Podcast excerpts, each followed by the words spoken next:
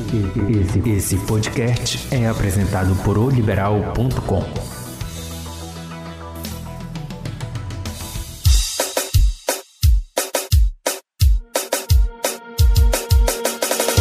Olá, assinante! Meu nome é Marli Quadros e este é o Égua do Babado, podcast de oliberal.com, disponível toda semana no portal e também nas principais plataformas de streaming.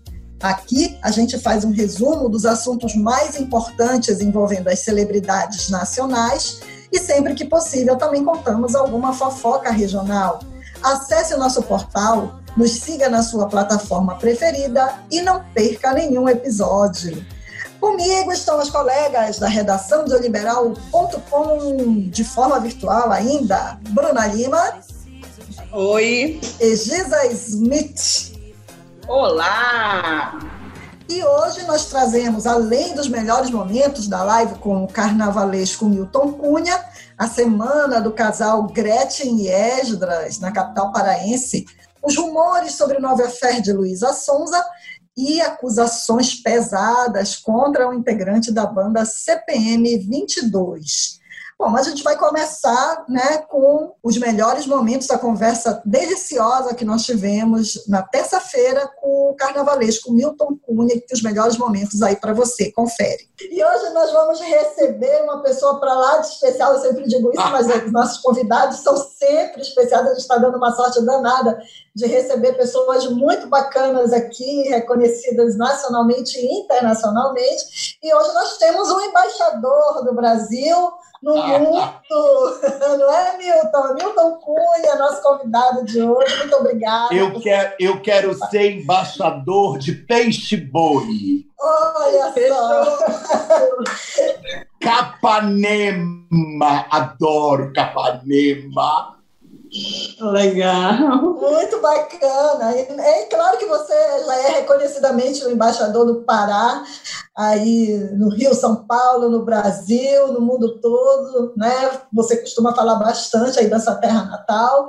E aí a gente hoje a gente vai bater um papo. Claro que o Milton Cunha é reconhecidíssimo como carnavalesco, mas nós vamos também hoje puxar um pouco por uma outra, uma outra faceta dele, que é, algumas pessoas não conhecem, o seu lado psicólogo, né? E aí, Milton, a gente quer justamente que você, porque você vem aí bombando já, você sempre fez muito sucesso nas redes sociais, desculpa, mas você ganhou aí nesse período de quarentena é, uma, vamos dizer assim, uma atenção especial das pessoas que estão aí, né, vivendo esse confinamento por causa das suas mensagens, do que você vem passando aí nas suas redes sociais. Falou mais forte aí esse lado psicólogo, o carnavalesco está aí também junto.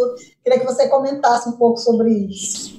Eu era muito conhecido pelo fato de eu ser do carnaval, com muita pluma, muito fantasiado. Eu tenho esse lado do personagem que ganha dinheiro, é o personagem que é contratado, que faz apresentações, concursos, eh, viajo o mundo com esse personagem e tal.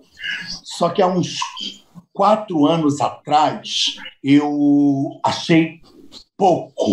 Eu achei que esse personagem já estava famoso, já tinha vida própria, e eu queria mostrar para o público uma outra coisa. Eu queria mostrar eu sem a fantasia, sem os rabos de galo, sem as cabeças, eu só com uma camisetinha falando.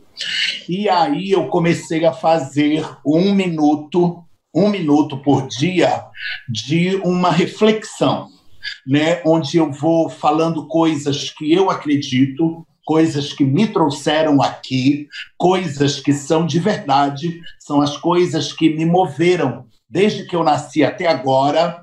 E aí eu sempre pergunto, né, qual é a tua verdade? Eu sempre jogo eu sempre jogo para o colo de quem está me ouvindo. É, isso serve para você? É assim que você vê o mundo?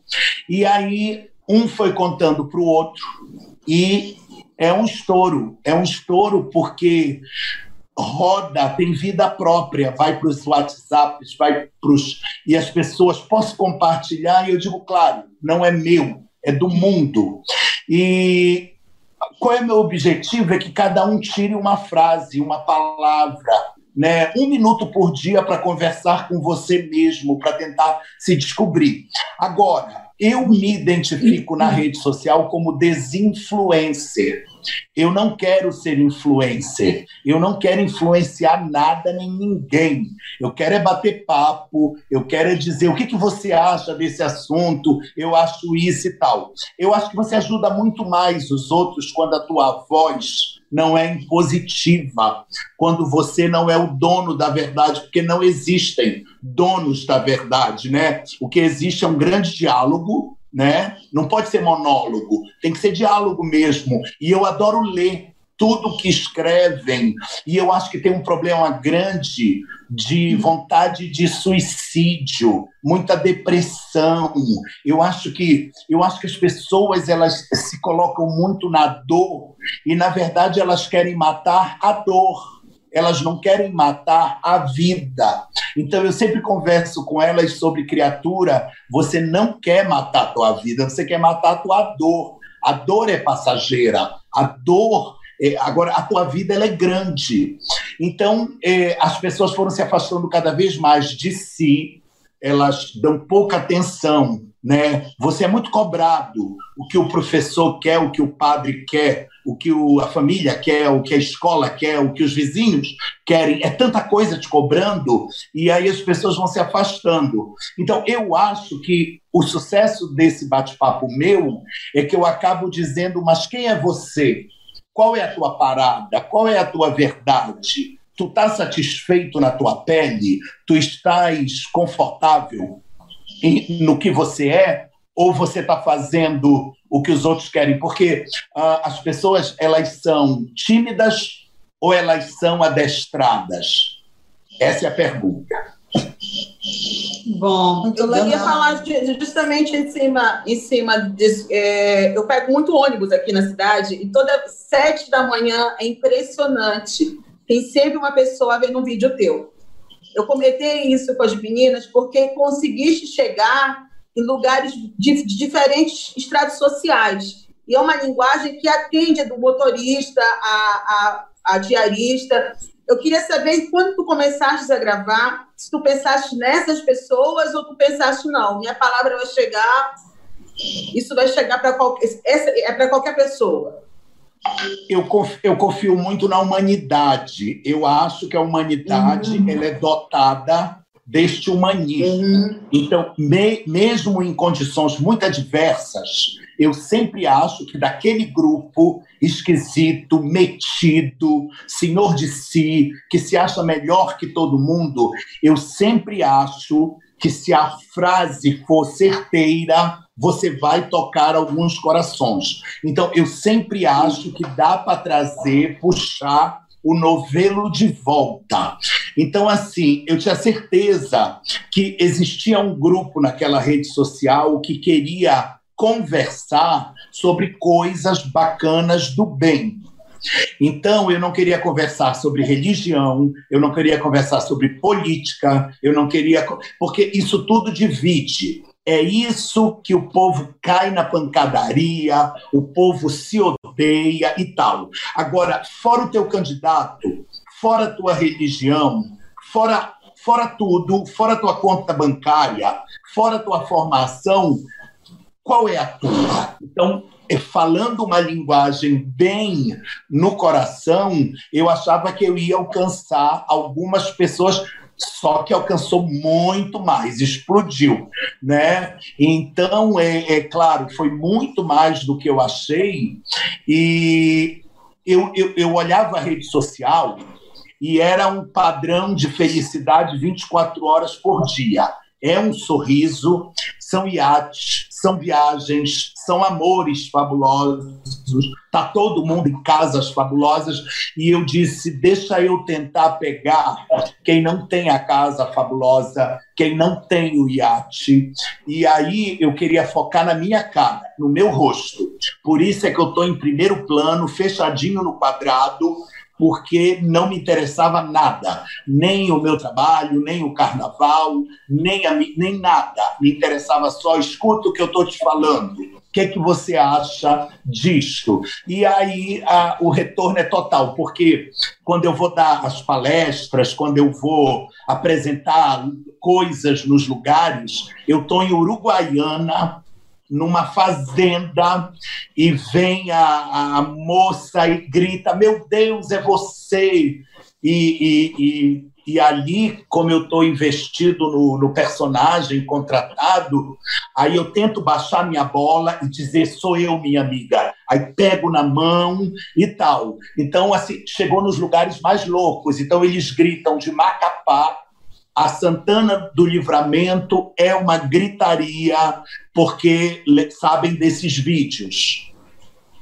E você tem recebido o feedback das pessoas, assim, é, comentando sobre o que, o que você passou para elas com as suas mensagens? Como é que está chegando para ti é, a reverberação do que tu tens falado?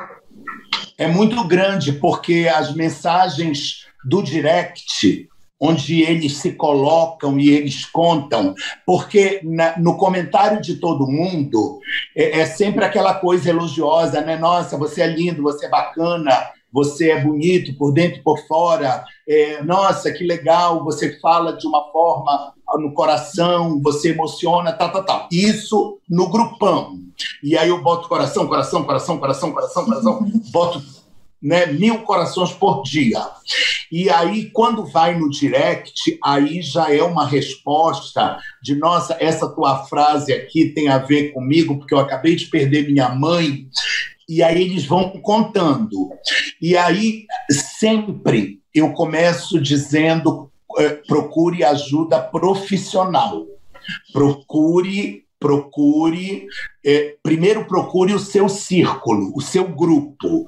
Fale com a sua família, fale com, com quem você confia. E em seguida eu digo procure ajuda profissional.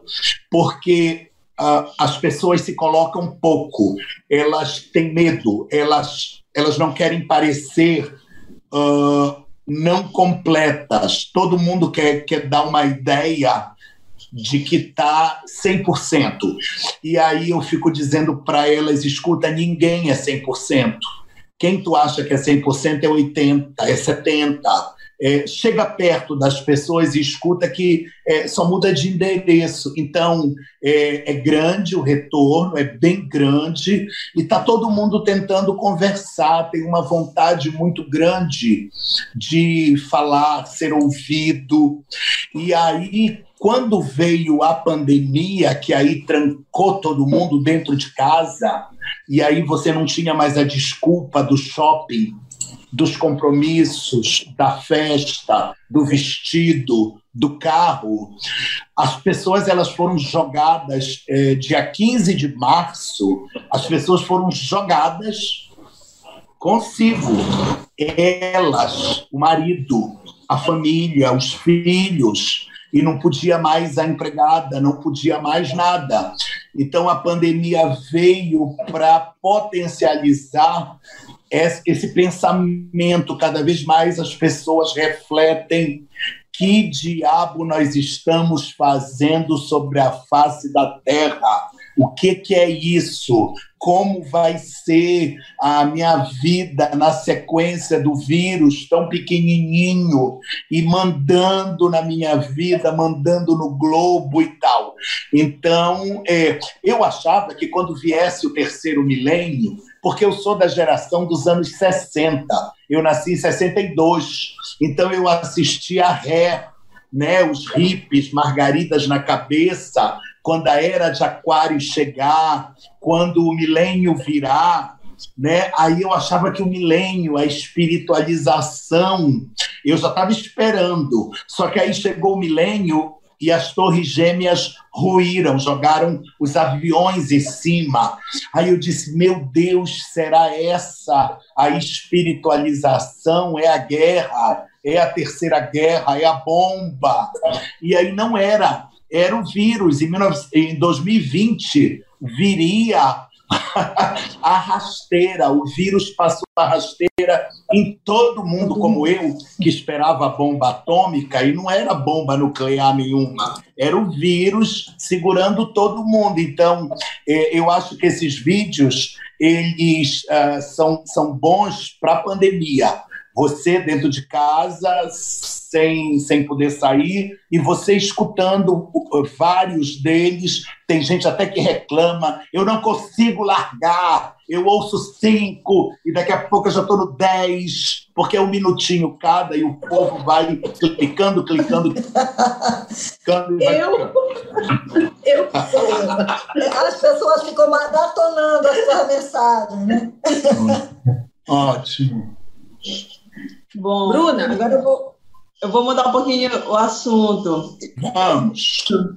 Esse ano, tu vieste para o Rainha das Rainhas, eu estava lá fazendo a cobertura, e eu percebi que tu, quanto os outros jurados, ficaram muito empolgados, muito assim, abismados com todo o espetáculo. Eu queria que tu me falasse um pouco de bastidores. Eu quero saber o que, que eles comentaram contigo, porque para eles isso, de repente, é uma novidade, eu não sei se eles conheciam. E eu queria também que tu me falasse um pouco dessa tradição do Rainha das Rainhas. Tu, como carnavalesco paraense, o que, que tu acha dessa tradição? Vou começar pela tradição, porque é, a minha empolgação é que, na verdade, ali sentado comigo no júri está o menino que eu fui e que juntava as moedinhas para comprar o ingresso para ir na Assembleia Paraense no chá depois do concurso, à tarde, eu ia para ver as fantasias, para ver as roupas, né?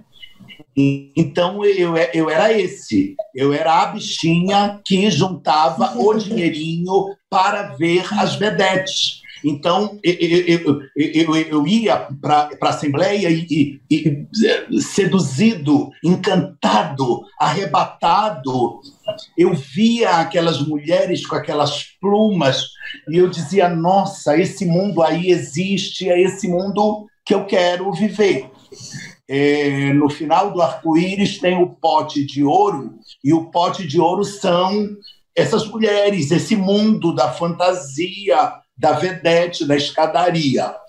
Então, quando passa 30 anos, 35 anos, 40 anos e eu retorno para ser jurado daquilo que me encantava, é, a primeira coisa que eu faço é dizer para o meu, para o menino que eu fui, oi, oi, que bom que você está aqui, que bom que você foi, lutou, conseguiu e está voltando.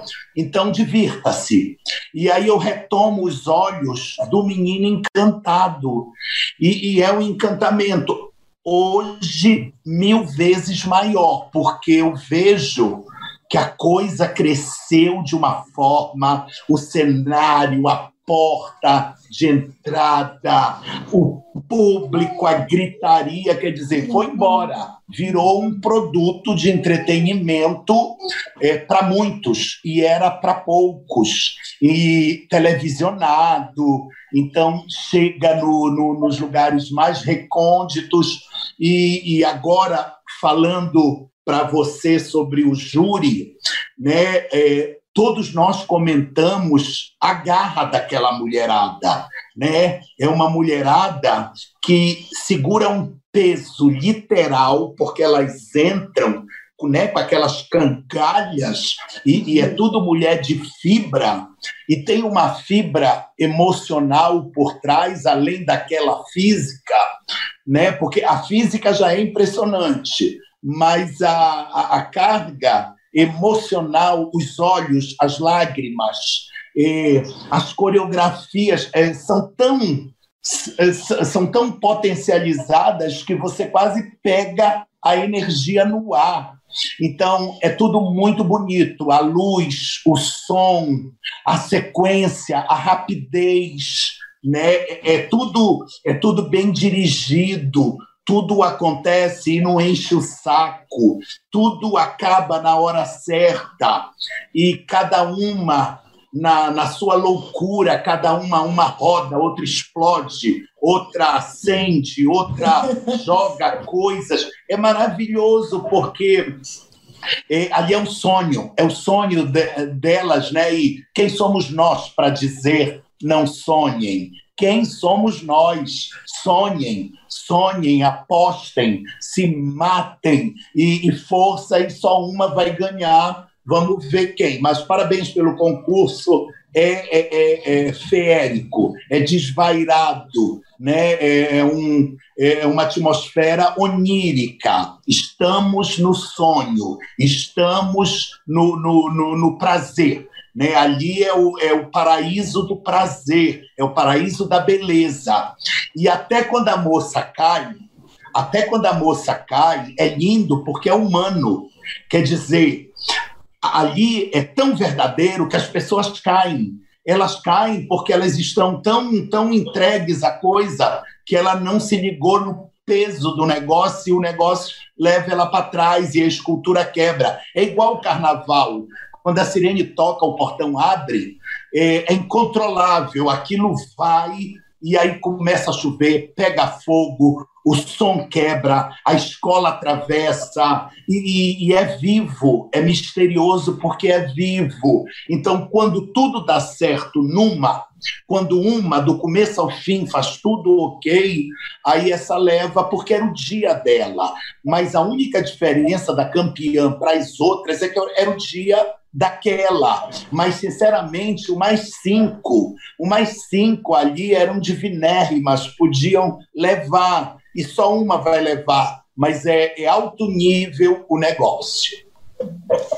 É, só antes da, da, da gente voltar para a próxima pergunta, é, eu queria aproveitar para deixar um recado aqui que é importante, é que ela faz parte do projeto Encontros Liberal, o objetivo é ajudar com doação de valores e cestas básicas os profissionais de shows e eventos que estão sem poder trabalhar por causa da pandemia do novo coronavírus. Mais informações estão disponíveis no endereço oliberal.com/encontros está aqui colaborando com essa causa, né, Milton? Qual é o nome da, da, da do Criança Vida, em parceria com o Grupo Liberal, e o projeto é o Encontros Liberal, que faz Criança Viva, Criança Viva. Criança Vida. Vida, vida. Criança Vida. E eu me lembro muito cedo, a gente ia muito ao Marajó, a gente ia muito a Souri, a gente ia muito a Peixe-Boi. Então, as minhas recordações é, embola embola a floresta, embola uh, a Baía do Guajará, os barcos Pipuf. É, é, a minha infância ela, ela é bem misturada. Eu, eu misturo muitas a grandeza das mangueiras e tal. Então, eu pertenço totalmente à floresta, pertenço totalmente ao, ao cheiro, aos, aos, aos cheiros, no plural, de, dessa, desse ambiente, dessa ambiance paraense. Nossa, quanta recordação de tudo. Então, na minha mente, quando eu falo da infância, nascer, nasci em Belém. E o espírito, o meu espírito, o meu espírito é embolado. O meu espírito são todas essas pequenas cidades, Icoaraci, Ananindeua, Castanhal, é, é tudo embolado para mim. Santa Maria, Santa Maria, é isso? Santa Maria? Isso, tem Santa uma Maria. Santa Maria? Tem, tem, pronto. Então é tudo Santa tem embolado. quase todas. Tem Santa Isabel. É E Bragança, Bragança era muito longe, muito longe, muito longe. Meu Deus, a gente levava cinco horas de carro naquela rural e um desconforto desgraçado e era o máximo, era o máximo, era uma gritaria, era uma papagaiada e a gente aguentava lindo e chegava em Bragança e depois Viseu, Viseu, é isso? Cruzeiro Ave do Maria, é já. longe. Muito longe. Muito. acompanhando aí no Facebook, né, Giza? Exatamente, exatamente. É, nós paraenses somos festeiros, né? Festa junina tem aquelas festas ali que você não para, né? Já começa a vizinha levando mingau de milho para gente, né? É, é tradicional. Está triste a cidade aqui e não poder aglomerar no festival de quadrilhas, né? nos concursos de quadrilha. Aí tem o Sírio, toda essa influência trouxe para você optar por ser carnavalesco, é isso? Essa influência da, das nossas festas, de tudo para a gente se sentar na porta. A Papá de Belém falou isso há umas semanas atrás, que ela sente falta disso, de sentar na porta, de varrer a calçada, de cumprimentar o vizinho, tomar um mingau com o vizinho. Tudo isso, toda essa tradição que é muito importante para você nos seus textos, você fala isso da tradição, de você cuidar do que é da tua história. Tudo isso influenciou para o Milton tornar-se carnavalesco ou aconteceu então, no meio do caminho? Não, então, eu já te falei do, do, do, do da influência da, das vedetes do Rainha do Carnaval da minha Sim. infância nesse, nessa minha pegada de viver Sim. entre as plumas. Aí Sim. eu estava te falando de Viseu, Bragança, uhum. Marapanim, e aí eu me lembrei das flores de papel, das mulheres da Marujada. E eu, criança, olhando aquelas senhoras dançando, São aquelas fitas, e eu, e eu encantado com as flores de papel, e tinha uma técnica de encerar o papel, passava cera no papel, eu ficava, no, imagina uma ombreira com aquelas flores, com aquelas bolotas, eram, eram, eram uns, uns é, é tipo um tule, é tipo um tule, é tipo um pompom, só que. Então, veja, é, os cocares dos índios, a pintura de urucum, é, o galo da serra, o galo da campina, a arara, o tucano, o caroço do guaraná, a cor do guaraná, isso tudo para mim era uma, uma inspiração, uma motivação sobre a beleza da vida. E quero lhe dizer que a minha vida de bela não tinha nada, era uma dureza, era um horror. Eu era a criatura diferente, eu era o esquisito, eu era a mariquinha, eu apanhava fabulosamente, mas eu levava cada porrada que eu rodava, batia na parede, voltava e me atracava com a cor da orquídea da floresta. Então, toda essa belezura foram contrapontos, contrapesos de que a beleza existe eu posso não a estar vivendo agora, é, é, dentro desta prisão que eu estou, estava, quais são as escapatórias de beleza? O cocar do índio, a dança das, da Senhora das Marujadas, era nessa beleza que eu me encontrava. Eram nesses respiradores que eu ia dizendo: ah, existe, há esperança. Olha aqui. Então vamos lutar para que a vida seja um cocar, para que a vida seja uma orquídea, para que a vida seja uma rainha do carnaval, para que a vida seja a beleza do tacacá. Tu já parou para olhar o conjunto da obra do tacacá? É um espetáculo, é um universo. Os camarões, o jambu, o tucupi, a goma, é uma maluquice aquilo ali. É, é, é você fica horas admirando a beleza do desenho, do design do tacacá. Então, veja, eu conseguia enxergar a beleza mesmo. A beleza, para mim, era a escapatória da dor, da dor, né? Porque é, tudo era muito o que eu não queria, né? Eu queria para minha vida uma outra coisa que não era aquilo. Aquilo era um modelo que não me servia. Eu não me enxergava naquele modelo. Eu sabia que não tinha espaço para mim. Eu era outra coisa, eu era um outro universo. Eu, eu tinha que procurar a minha turma, eu tinha que sair fora para tentar encontrar a, a, a, onde que eu ia ser feliz. Então, quando eu venho para o perrengue, para lutar, para passar fome, eu venho numa felicidade enorme, porque passar fome, procurando ser você, construindo o teu futuro, nossa, pode vir a fome que quiser, que eu vou passar quantas fomes forem necessárias para eu me encontrar enquanto futuro de um adulto confortável na minha pele. Eu não posso ficar lá em troca de comida, em troca de um consultório, em troca de um futuro, se isto não me cabe, não me serve, não me veste. É, tem uma dignidade que você não negocia é, nem em troca de comida. Você olha e diz: não, fica aí com a tua comida e deixa eu ir, deixa eu ir, porque deve existir um lugar engraçado, colorido, onde cada um possa ser o que quiser.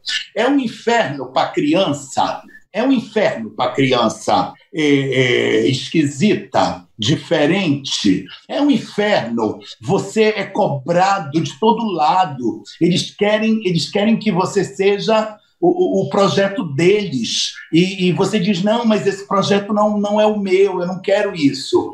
E aí você é o caso perdido. Né? Eles têm coragem de dizer na tua cara que você é um caso perdido. Aí você diz: meu Deus, mas eu estou com oito anos, eu estou com nove anos e eu já sou um caso perdido? Como assim, criatura? Peraí, deixa eu tentar. Deixa eu tentar. Perdidos estão vocês. Eu estou achado. Eu me encontrei. Eu sou o que eu quero ser. Perdidos estão vocês que fazem a cobrança dos outros. Então, voltando à sua pergunta, que eu já nem sei mais qual que era, nem sei mais qual que era. O que é que me impulsionou a ser carnavalesco? Me impulsionou é, é, a beleza de tudo que eu vi. Eu sabia que havia estética, havia um mundo bacanérrimo, engraçadíssimo. Quando eu chego no Rio, para o perrengue, eu descubro que aqui tem uma indústria do entretenimento que Belém não tinha. Então, à noite dos anos 80, em Copacabana, eu aluguei uma vaga, morava com mais cinco nos biliches, no quarto. Copacabana não dormia, ninguém dormia, todo mundo nas boates, na noite, né? Era Caetano Veloso, Rogéria, era uma era, era Fred Mercury, Elton, era uma loucura. E eu disse: nossa, dá para ganhar dinheiro com diversão. E foi essa indústria do entretenimento que me levou ao carnaval. Então, eu ganhando meus primeiros cachês, meus primeiros dinheiros nos anos 80, eu fui ali construindo é, a, a certeza de que dava para sobreviver com diversão. Então, quando chega a escola de samba, eu vejo a grandeza do carnaval, né? 5 mil roupas cada escola, 10 carros alegóricos cada escola. Eu digo, nossa, é melhor que teatro, cinema, balé, ópera. É, essa coisa do desfile da escola de samba é maior do que tudo. E aí eu agradeço por ter caído no meu colo. Eu dei sorte, dei eu estava preparado muito, eu tinha garra muita. É, é, é, na hora que o bonde passou, o trem da oportunidade perdeu, né? passou, eu me joguei dentro dele. E Milton, tu está falando dessa questão mais pessoal, dessa garra, dessa vinda, dessa saída de algo que te limitava, que eu acho que é com relação à tua família, e aí, depois disso, que tu conseguiste, conquistaste, e aí isso resolveu? Voltaste, resolveu, com a família ficou tudo bem?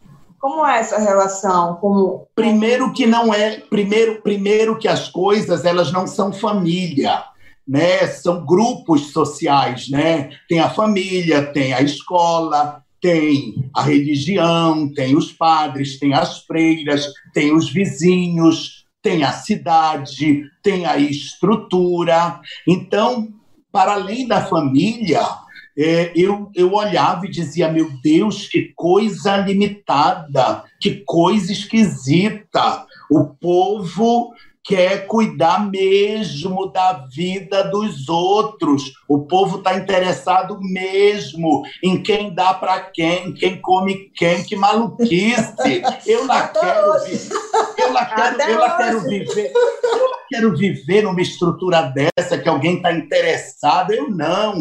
Eu quero é que cada um seja feliz, muito feliz. Então, é, hoje Hoje eu já não sou mais aquilo. Então, sabe por que, que não há condições do reencontro? Porque nem eles são aquilo e nem eu sou aquilo. Então, voltar no tempo não dá. É, o que passou, passou. O que se construiu, se construiu. E o futuro será grandioso.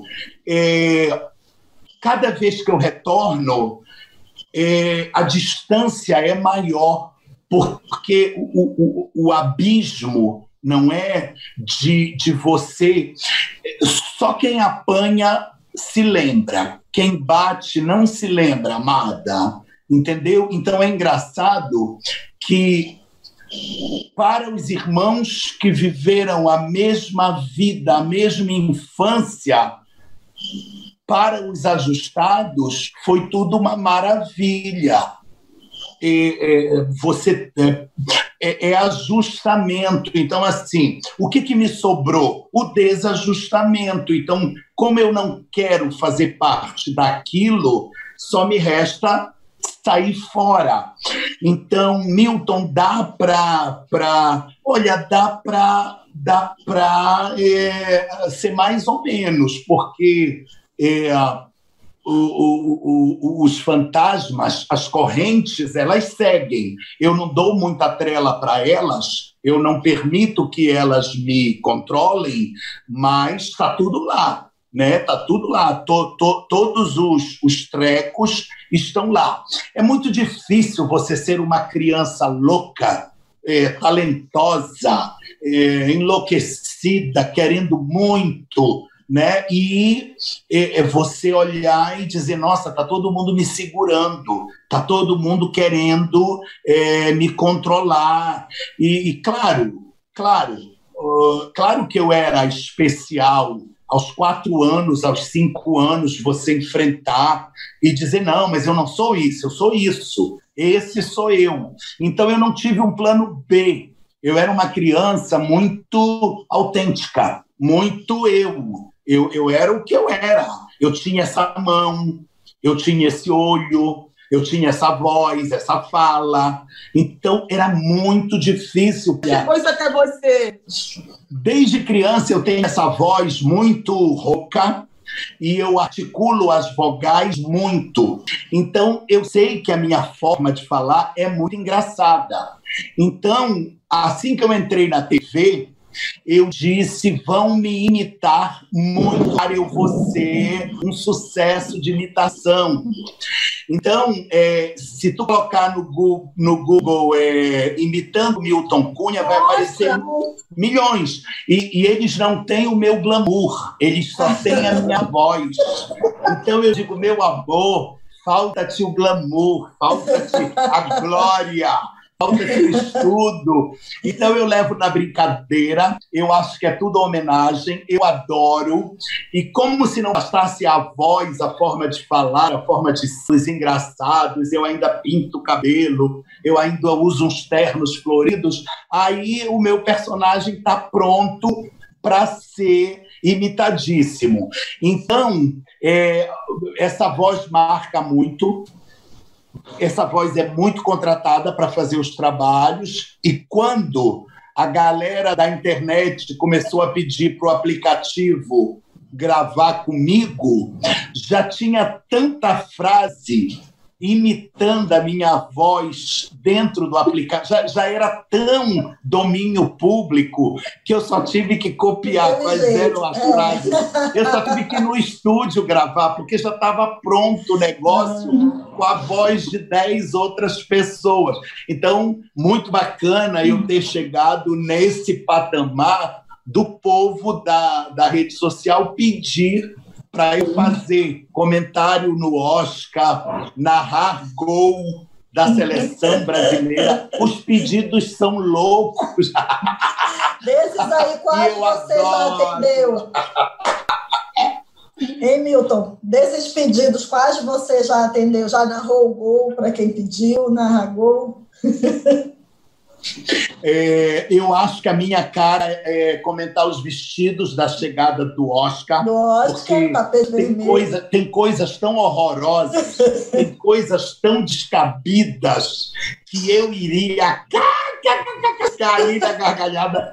E né, tem, tem, tem clássicos da loucura ali. Aquilo é um carnaval. Aquela chegada das estrelas no baile do Met, do Metropolitan, né, da Vogue né? É um espetáculo. Então, é mais para mim esse lado. É, o jogo de futebol não tem figurino, então eu não conseguiria comentar. É, eu só conseguiria comentar a perna dos jogadores, o cabelo, o cabelo dele. Então, assim, falta figurino, falta glamour. Falta glamour falta é. tecidos, é, falta, falta tudo. É. O gramado é muito verde, a camisa é muito normal.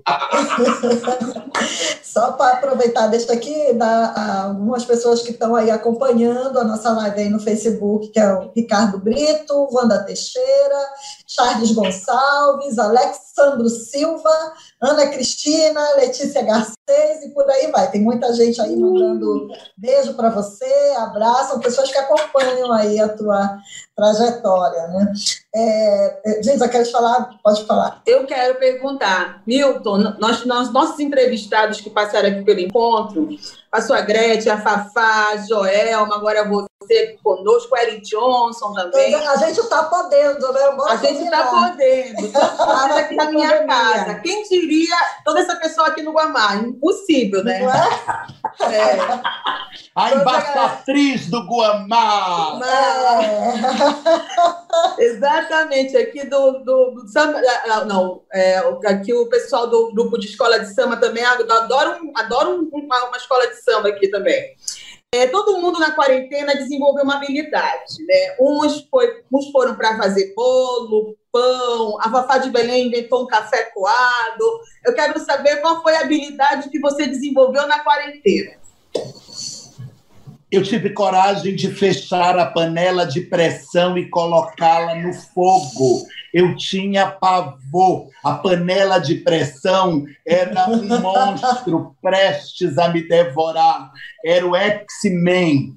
Então, o incrível Hulk. E aí, quando eu superei o meu medo e botei a panela de pressão e ela começou a apitar e eu escondido na porta da cozinha se ela explodisse eu só olha eu olhava e foi engraçado porque eu fiquei assim uma hora cozinhando feijão e olhando ela apitando com medo eu ia voltava já via o teto todo decorado de feijão explodido então é, Panela de pressão é um milagre, é a glória. Dá para fazer carne, dá para fazer feijão, dá para fazer mungunzá de milho branco, que eu adoro, com muito coco ralado. comi hoje, comi hoje. Panela de pressão, viva a panela de pressão. Quando eu crescer, eu quero ser uma panela de pressão. pressão. ai, Bruninha. Ai, ai, ai. Ó, tô oh. perguntando aqui que muita gente, muita gente é, reagiu de maneira diferente nessa quarentena, nessa pandemia. Estou perguntando assim se você sempre é, conseguiu lidar com um bom humor? Se teve algum dia nessa quarentena que você parou e falou, não tá legal? E como é que foi que fez para você reagir, como qualquer brasileiro que está vivendo isso nesse momento? Todos os anos, de março a maio, é o meu descanso. Então, todos os anos eu descanso março, abril e maio, porque de agosto a fevereiro eu não durmo. É muito trabalho, é muita loucura. O Rio de Janeiro começa a enlouquecer a partir de agosto, com escola de samba, com quadra, e eu já começo o trabalho lá no RJTV, mostrando as quadras, mostrando as enredos, mostrando as comunidades. Então é muito trabalho. Quando chega março, eu tranco a casa e fico aqui dentro quietinho com o Eduardo. A gente é casado há 13 anos. Aí, quando foi dezembro, a editora tinha me encomendado uma fotobiografia. Aí eu disse: Olha, eu faço, mas eu faço em março a fotobiografia. Quando chegou primeiro de março, eu me tranquei em casa, terminou o carnaval, desfile das campeãs, e comecei a abrir os HDs. 500 mil itens. É muito vídeo, é muita foto. Eu fui guardando ao longo desses 58 anos, eu fui jogando tudo, eu não queria nem saber. Quando eu me mudava de casa, eu levava os HDs ficava móvel, ficava roupa, os HDs era o que me acompanhava. Começava um incêndio, eu salvava os HDs, os eu HDs. não salvava os documentos. Então, os HDs me acompanharam. Começou disquete, é, CD, pendrive, e depois eles foram virando grandes HDs, porque né, a história de, de, do armazenamento de dados. Chegou março, eu comecei a fazer a fotobiografia. Então, esse março, abril, maio, junho dentro de casa é igualzinho a todo março, abril, maio, desde que eu faço carnaval, né? Então, eu sou acostumado a ficar em casa, a ver os filmes, a ler jornal. Então, eu aproveito tanto a vida de agosto até fevereiro, eu vou a tantas festas, é tanto champanhe, é tanta maluquice que quando chega março, abril, maio, graças a Deus que eu tranco a porta e tal. Então, algum dia de depressão nenhum alguma, alguma coisa de pensar na alma, porque eu sempre penso. Todo dia eu converso comigo, mesmo nos dias de muito trabalho, eu fico batendo papo comigo. Então eu acho que todo mundo acha que eu sou doido, porque eu converso muito comigo. Eu bato papo, eu faço perguntas. Tá gostando? Aí eu mesmo respondo, mais ou menos, estou achando que falta água, estou é, adorando, eu mesmo respondo. Então as pessoas ficam passadas olhando, eu batendo papo comigo mesmo. Então, não, não, nada, nada. Eu, eu sempre fui introspectivo no sentido de que eu me conheço muito bem eu me conheço, eu sei como eu reajo às coisas. Então, a pandemia não me trouxe nenhum dado novo, a não ser como as pessoas não se conhecem, como as pessoas não dão bola para elas mesmas. Bruninha? Bom, era isso que eu ia perguntar, era ainda nessa pauta de quarentena, isolamento, porque assim, como a Giza falou ainda agora, nesse momento é, houve muitas, teve o lado negativo de preocupação, medo, insegurança, mas também aconteceram muitas coisas boas. Por exemplo, aqui na nossa realidade, a gente passou a fazer essas lives, a gente passou a ter contato com pessoas que talvez, se não tivesse acontecendo isso, a gente não teria essa oportunidade. E era justamente isso. O que, que tu tira de positivo desse momento? Eu falei ainda há pouco, graças à pandemia, não, é graças a esse isolamento, a gente está tendo essa oportunidade. E tu, qual é a oportunidade? Qual foi? O que, que tu tiraste de bom desse momento? Todo momento de dificuldade, ele ou te derruba ou ele te ensina, né? O que que você quer na adversidade da tua vida? Você quer baixar a cabeça e sentar e chorar, ou você quer balançar a poeira e ir em frente? Então, o que, que a gente consegue tirar da adversidade, né? O que, que a gente aprende na dureza é, de, de ter que cumprir isolamento, não ter as desculpas que sempre se tem socialmente. É, é eu acho que quem tem família tem que agradecer aos céus mais tempo para ficar com seus filhos.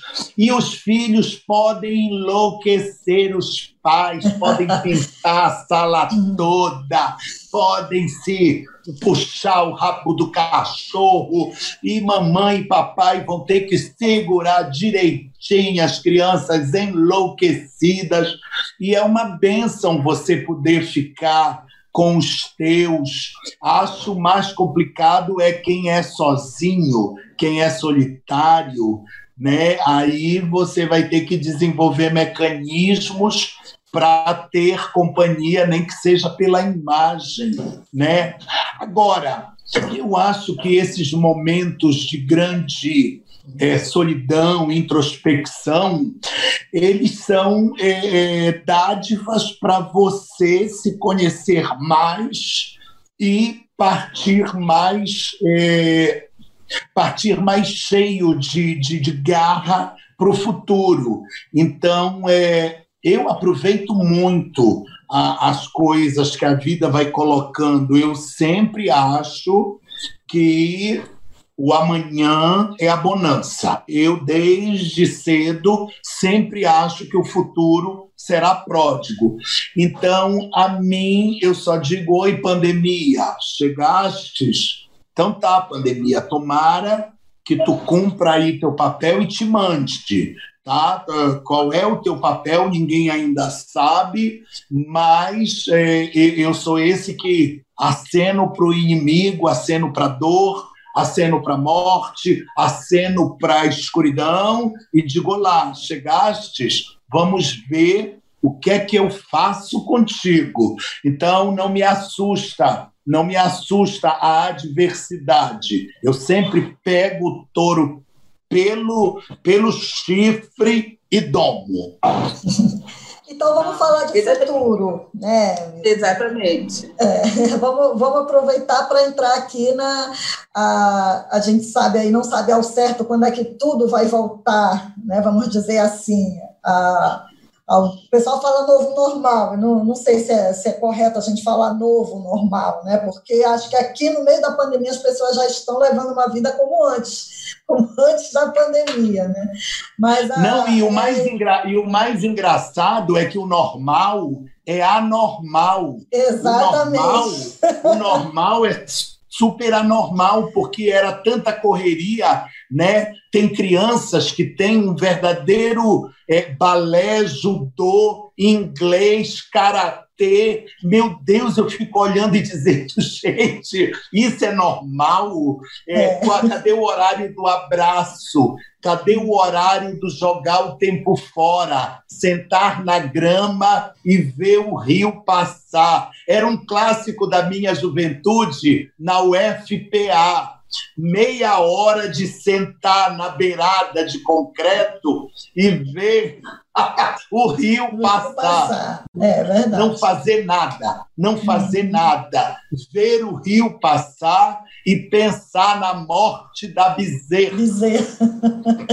Emilton, é, bom, a pergunta que é inevitável, que acho que várias pessoas já devem te, ter, ter feito para você, vai ter carnaval ano que vem? e outra coisa, assim, quando é que você, como é que você acha que as escolas é, vão lidar com esses preparativos atrasados, vamos dizer assim, né? Porque você falou que em agosto todo mundo já começa a ficar enlouquecido, né? Nos preparativos para o carnaval do ano que vem. Como é que você está acompanhando aí essa, essa expectativa para o carnaval? Olha, anteontem a Beija-Flor de Nilópolis lançou o seu enredo. Então, eles estão acreditando que haverá desfile. É, o cronograma da escola de samba já foi atropelado. Então, será um carnaval atropelado, no sentido do tempo. Nós perdemos. Março sempre foi o descanso. Abril é o desmonte das fantasias e das alegorias. E maio começa a pesquisa, a decisão do enredo, o lançamento. Junho é a palestra para os compositores. Julho é o começo do concurso do samba. Agosto, as quadras estão bombando. Não acredito que em agosto as quadras vão estar bombando. Não acredito. Mas lhe confesso que fico apavorado vendo na internet os bailes, as festas, o Mercadão de Madureira tá bombando. Tá bombando. E eu digo, gente, que povo corajoso, que povo que tem coragem, porque eu não tenho essa coragem eu não, não vou. E como carnaval, carnaval é quebra de protocolo, é todo mundo junto, suado, muito beijo, muita Exatamente. gente se abraçando. Muita então, troca digo, de fluido. Né? Deus, né? meu Deus, é o paraíso da Covid, é o paraíso da Covid. A Covid vai estar tá lá dançando feito uma louca e vai ser e tal. Eu acho que vai ser um carnaval de setembro para lá, de setembro para lá vão reabrir, se tudo andar direito, controle e tal, eu acho que vão reabrir a cidade do samba lá para setembro. É, eu acho que o Réveillon, o Réveillon vai marcar a volta das festividades. Eu estou esperando que lá para dezembro a gente tenha então essa reinauguração da possibilidade da celebração.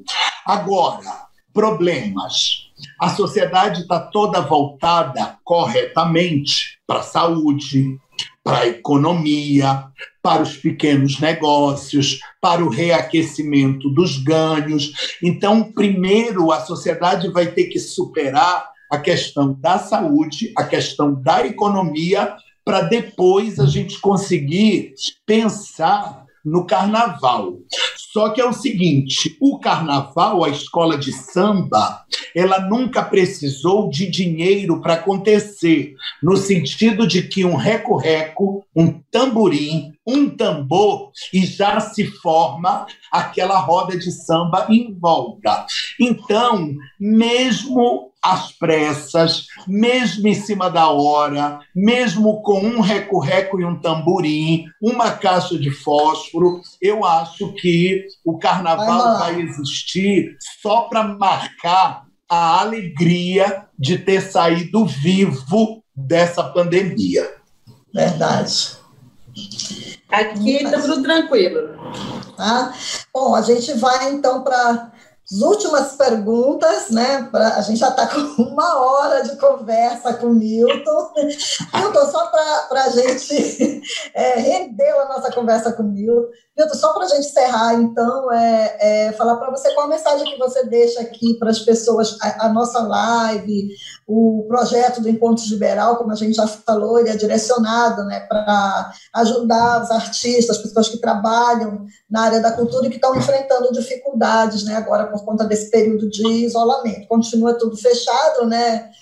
Shows proibidos e tal, então a gente tem que continuar aí ajudando quem precisa, quem está passando por dificuldade. Queria que você deixasse uma mensagem aí para os artistas, não para aqueles artistas que têm uma carreira consolidada, tal, mas para aquelas pessoas que trabalham nos bastidores, que estão na produção e que diretamente dependem dessa, dessa máquina que é a cultura para que ela funcione. Né? Você falou ainda há pouco que o Rio de Janeiro não para, né? Que na, a, a, Copacabana é 24 horas e tal. E agora a gente vê justamente o contrário, né? Tá, essa alegria toda que a cultura proporciona está um pouco parada por conta da pandemia. Eu queria que você deixasse essa mensagem aí para os colegas artistas como você, o que, que a gente pode Meus esperar? conterrâneos, meus conterrâneos amados. Nesse momento de despedida, muitas coisas. Primeiro, minha solidariedade, meu amor, meu respeito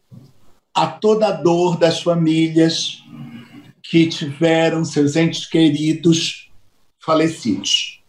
Primeira coisa, meu respeito a essa dor. Depois, grande cidade. Que grande cidade. Cidade poderosa. Cidade que simboliza o amor, que simboliza a ajuda, a fé. A fé. Cada vez que a gente depara com a passagem da Berlinda, com Nazinha, com Nazaré, que a gente vê aquelas pessoas né, conversando com a santa, né? Ali é amor puro, ali o ser humano humilde está de frente do bem, do bem que é a santa. Então, é, esse exemplo de, de, de amor, de, de superação, de glória que, que o Sírio, que Belém traz para o resto do Brasil e do mundo. Então, é nisso que a gente tem que se segurar, né? Cidade linda, cidade poderosa, cidade de artistas, cidade da cultura, cidade da beleza. Então, mesmo mesmo com toda essa dureza, essa dificuldade, não baixem as cabeças. Lutem por uma Belém, por um Pará cada vez mais grandioso, liberto, poderoso no sentido de deixar as pessoas serem o que elas nasceram para ser. E o que é que o paraense nasceu para ser. Ele nasceu para o carimbó, para pupunha, não é para o taperebá, para o murici. Eu adoro os picolés, os sorvetes. Deus salve a riqueza do Pará. Deus salve a beleza da, do, do nosso estado, das nossas cidades, das nossas danças, da nossa cultura. Um beijo grande, obrigado pela oportunidade. Égua! É babado! Obrigada, Milton. Beijos, beijos, beijos, meus amores. Bom, e agora, depois que a gente já ouviu aí o que rolou de melhor na entrevista com Milton Cunha, uma pessoa muito bacana, né, paraense mesmo de sangue, quente, né, como nós. Vamos às fofocas dos famosos nacionais, as outras celebridades, o que, que elas andam aprontando por aí. E depois do final, né, do casamento da Luísa Sonza com o Whindersson Nunes, só dá, só dá loura, né, Bruninha? Qual é a história agora envolvendo a Luísa Sonza? Não é? Era, eu acho que a Luísa Sonza foi a única pessoa que conseguiu separar e já se relacionar rapidamente só nessa, nesse período de quarentena. É o que estão dizendo, né? Será que é verdade? É. Pois é, né? Teve um colunista é, que ele publicou, vou já dar o nome dele, que ele disse que, que a Luísa Sonza estaria junto com o Vitão desde novembro do ano passado. Opa! É. Já pensou? Mas aí isso aí não fui eu, não, não, não somos nós, foi o Erlan Bastos. Uhum. Ele faz parte do grupo Meio Norte Comunicação. Será ele que esse, esse cara tem uma informação tão privilegiada assim, né? Meio estranho, né?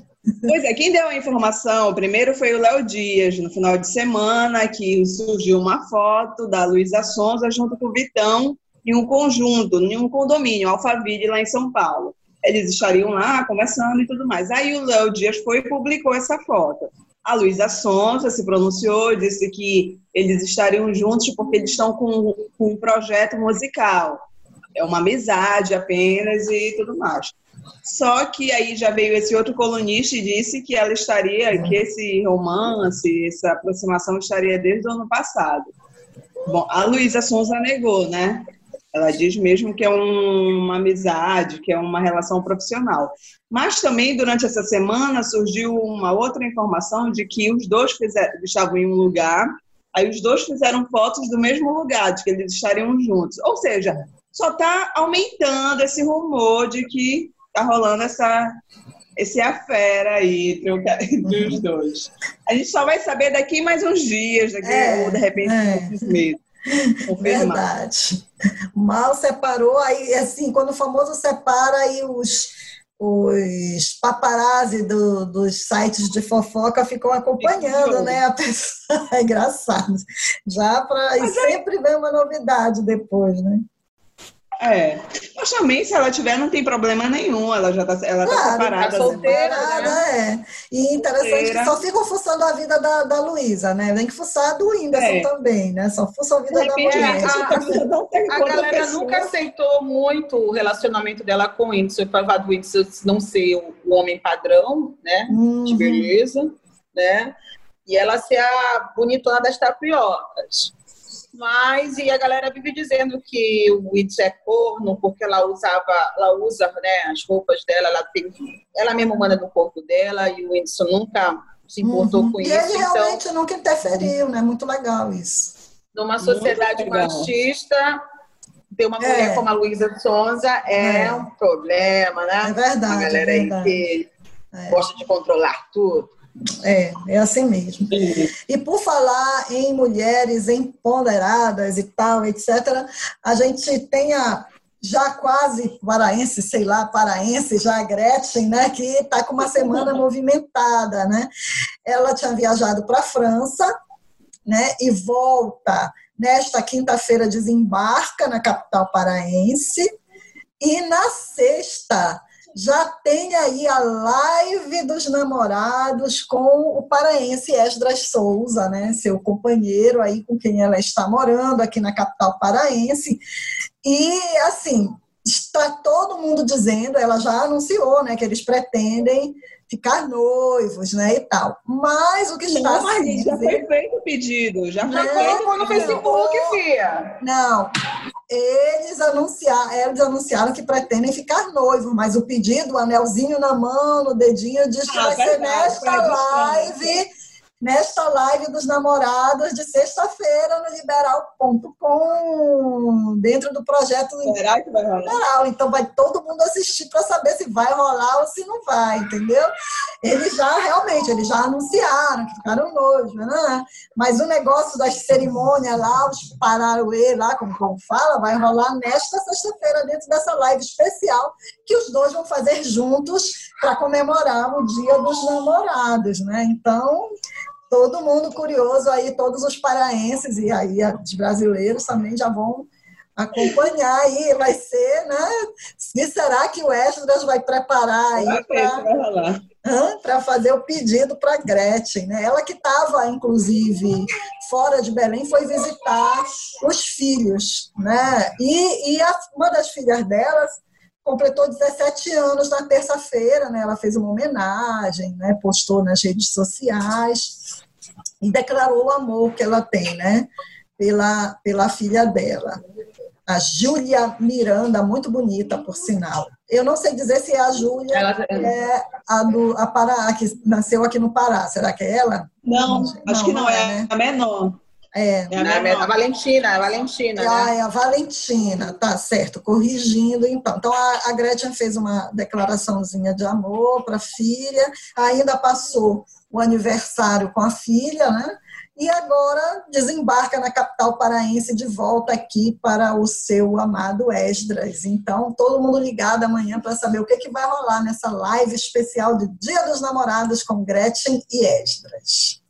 É, eu vou assistir. Vamos acompanhar para saber como será, né? Bom, não, é. É, pelo menos é o que está se especulando que ele vai aproveitar aí a ocasião para fazer aí a formalização do pedido de casamento. Vamos aguardar, né? Bom, e a gente sai de um assunto é, vamos dizer assim, romântico para um assunto muito pesado, né, Giza? O que, que aconteceu aí com o integrante da banda CPM 22? Então, agora o escândalo foi no mundo do rock, né? Sempre tem um escândalo no mundo sertanejo, é, no ou funk. no mundo do funk, do pagode, do samba, agora é no mundo do rock, né? Uma fã utilizou um perfil no Twitter e resolveu soltar os prints de uma conversa que teve com o Japinha, que é um dos integrantes da banda CPM 22.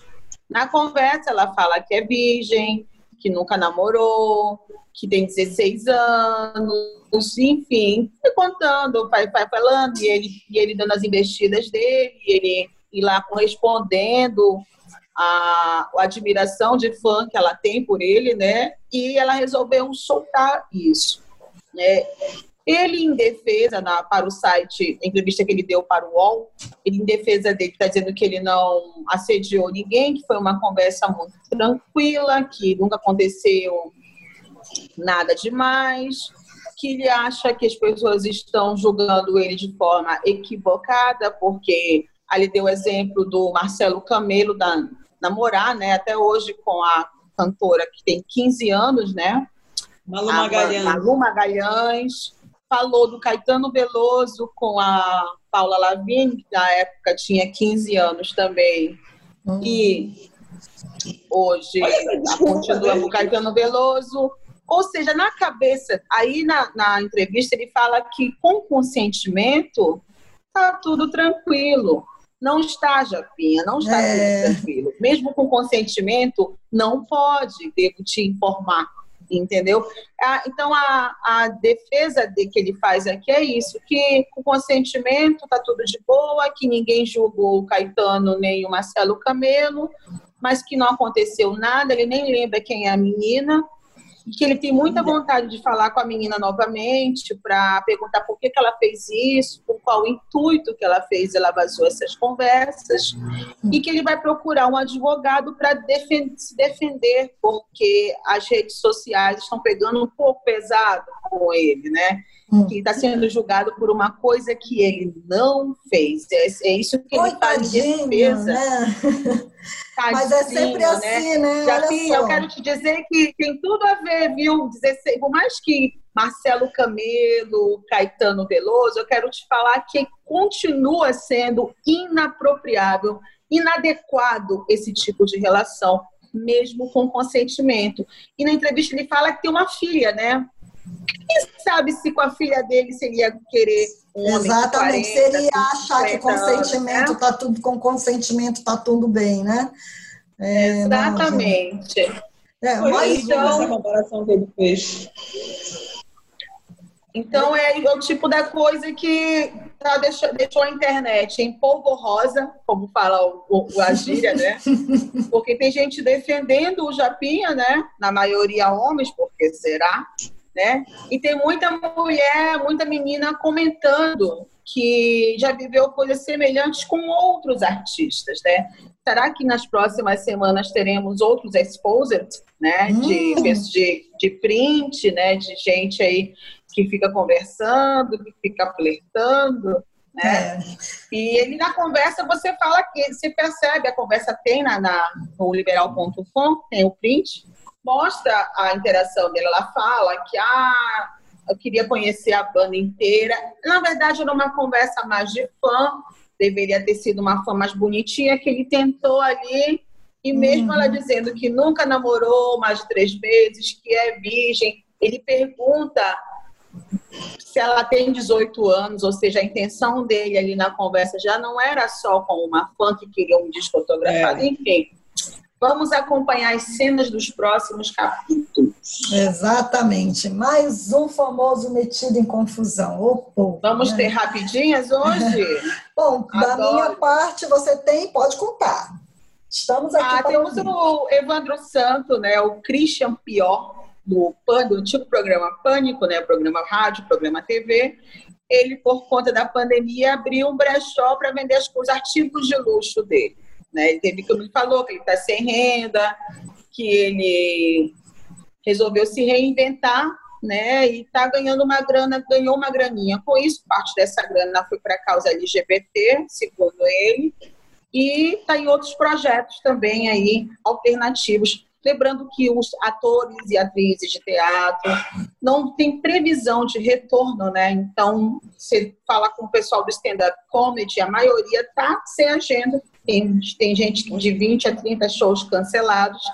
Então, vamos ver o que eles vão fazer aí para ter a renda, né, até que as coisas voltem para o novo normal. Né? É, é, isso aí, todo mundo se virando como pode, né, gente? É como. Todo mundo se virando é... como pode. Suzana Alves, tiazinha, é, tá todo mundo comentando dos cabelos brancos. As pessoas pensam que a gente não envelhece, né? Que tiazinha vai ser, tiazinha, ah. feiticeira vai ser brincadeira, né? Então todo mundo entrou em, comentando aqui os cabelos brancos de tiazinha. Uhum. Né? E o Mumuzinho, ontem, para finalizar, conversou né, com o Bial no, na última semana, falando do, da situação dele. Ele foi contaminado pela Covid-19, perdeu 50%, entrou com 50% apenas do pulmão funcionando, contou a barra pesada que ele passou e, e ele também perdeu né, um colega de trabalho, o Pavão, né, infelizmente faleceu. Então, a galera aí contando, né, os sobreviventes da Covid, né, contando aí seus relatos e recomendando mil cuidados, porque, gente, não acabou ainda. Não acabou. Esse tem que ser o um novo bordão, né? Já nem é mais é. fique em casa, é não acabou, porque as pessoas já estão todas na rua. Não né, acabou. É, é isso aí. Certo que o bastante paraense está agindo como se a fúria tivesse existido, mas não, viu? Então, galera, é, Se é puder, ainda fique em casa. É isso aí, tá gente. É, só nós continuaremos aqui fazendo o podcast, as nossas lives, todas de casa, até que se tudo passe, não é, meninas? Isso. Exatamente. Então, então a gente agora vai se despedindo. Na semana que vem teremos um novo episódio. Você pode nos ouvir em liberal.com e nas principais plataformas de streaming. Esse podcast conta com a produção de Marli Quadros, esta que vos fala, da rainha do Guamá, Giza Smith, e da rainha de Coraci, Bruna Lima. Até a semana que vem.